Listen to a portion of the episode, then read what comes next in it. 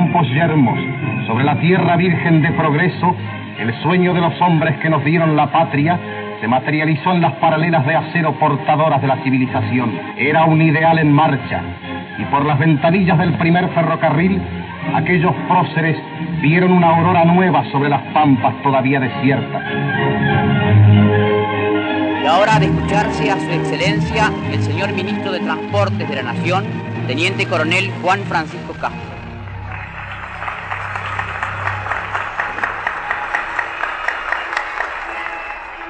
Excelentísimo señor presidente de la Nación, cuando vos expresaste la firme voluntad de ofrecer a la posteridad argentina una nación socialmente justa, económicamente libre y políticamente soberana, despertando en la conciencia de nuestro pueblo la fe que parecía dormida en él, en el porvenir de la patria, ese pueblo os colocó al frente de los destinos nacionales, seguro de que realizaríais aquellos tres puntos de vuestra bandera.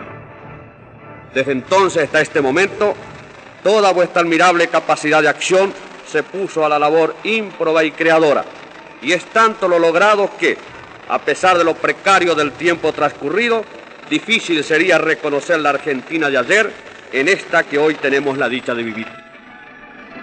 Nos reúne en este instante la realización de un acto jurídico que pone punto final a un aspecto de esa labor. Aquel cuya sola enunciación de su posibilidad hubiera parecido hasta hace pocos años simple petulancia de quien la formulara. La firma de la escritura de propiedad que determina que los ferrocarriles de capital foráneo forman parte del patrimonio nacional, porque la nación los ha adquirido y los ha pagado.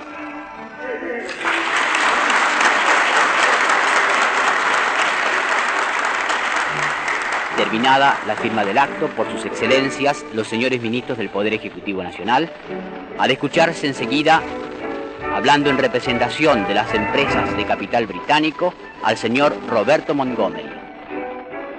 Este acto, que exterioriza formalmente la transferencia al Estado argentino del conjunto de bienes y sistemas que fueron de propiedad de las empresas británicas de ferrocarriles, enajenadas mediante el convenio del 13 de febrero de 1947. Tiene también el valor simbólico de expresar el, el término de la vida activa de esas empresas en la República Argentina. En todo el país el júbilo es unánime. Desde todos los corazones suben a los labios las palabras pletóricas de emocionada gratitud. Ya son nuestros. Y las manos temblorosas por la emoción colocan los colores patrios en el acero que hoy es argentino. Es un canto a nuestra nacionalidad, la conciencia de nuestro propio valer que surge viril como afirmación de independencia económica.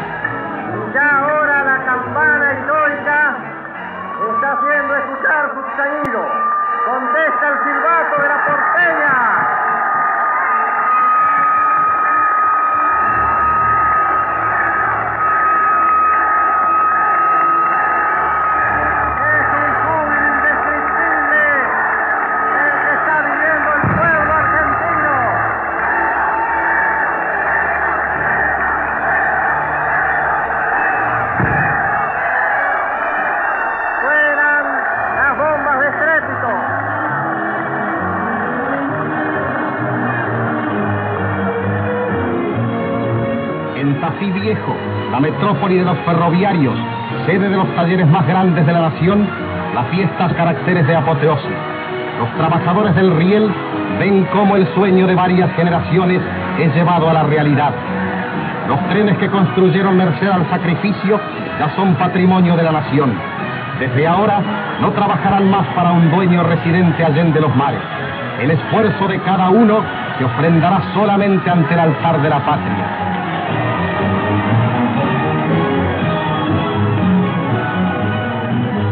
Como se había anunciado, vamos a hacer llegar a toda la masa aquí congregada la palabra de nuestro presidente y su señora esposa.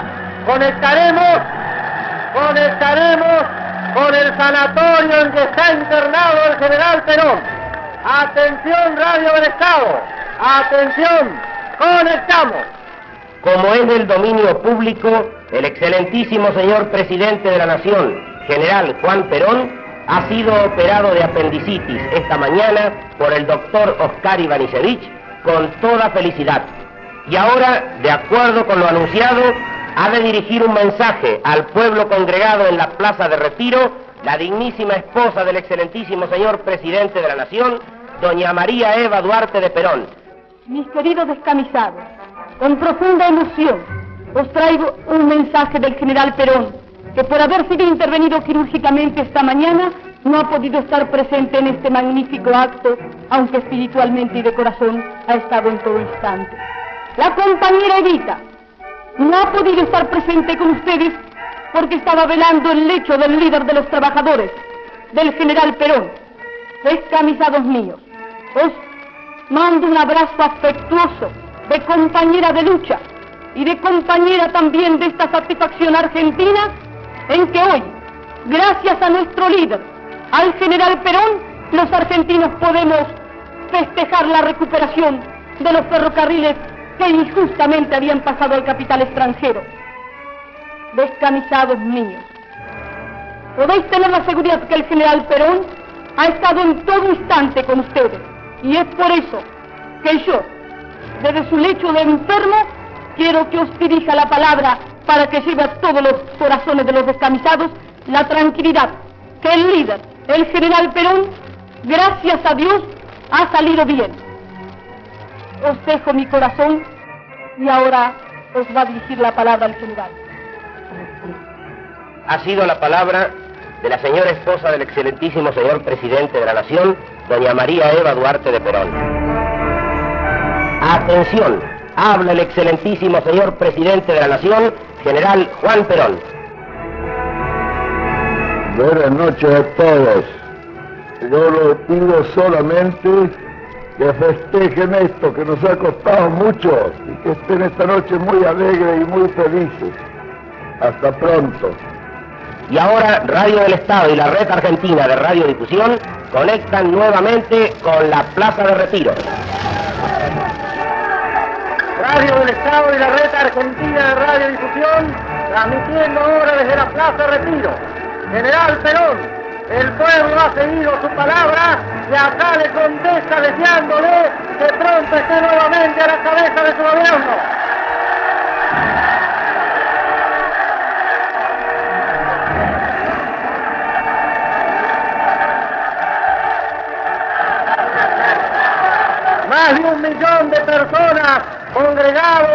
la plaza y sus inmediaciones desean al general Perón su pronto restablecimiento.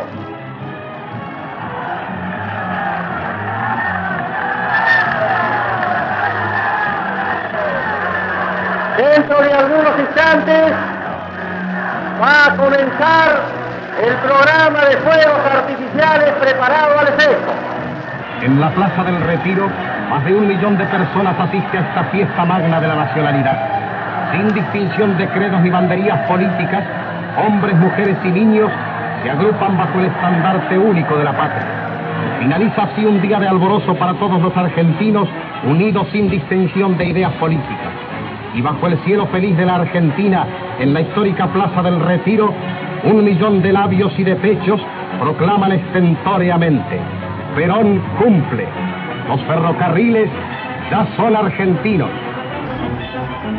Al estallar los fuegos artificiales preparados especialmente para este acto, se renuevan en el público las manifestaciones de júbilo. Es realmente un espectáculo que por primera vez la ciudad de Buenos Aires tiene la oportunidad de presenciar en una magnitud semejante.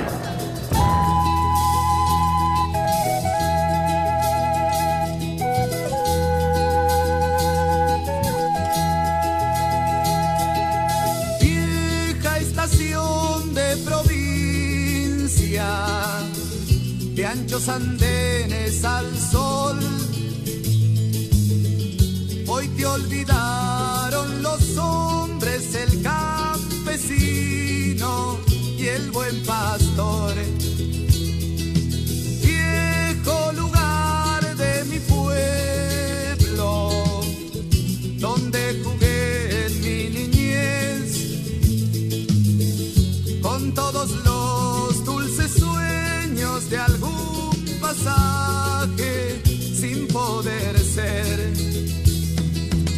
Cargan que los cargan viejos vagones con el cereal.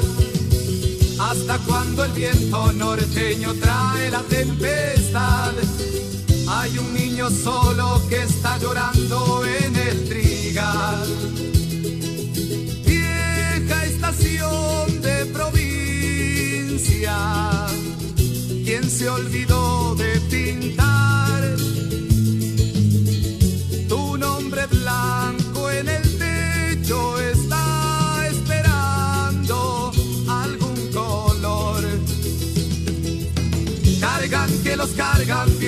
Vagones con el cereal. Cuántas manos fuertes se dieron cita en este lugar. Cuántos niños solos estarán llorando en el hogar.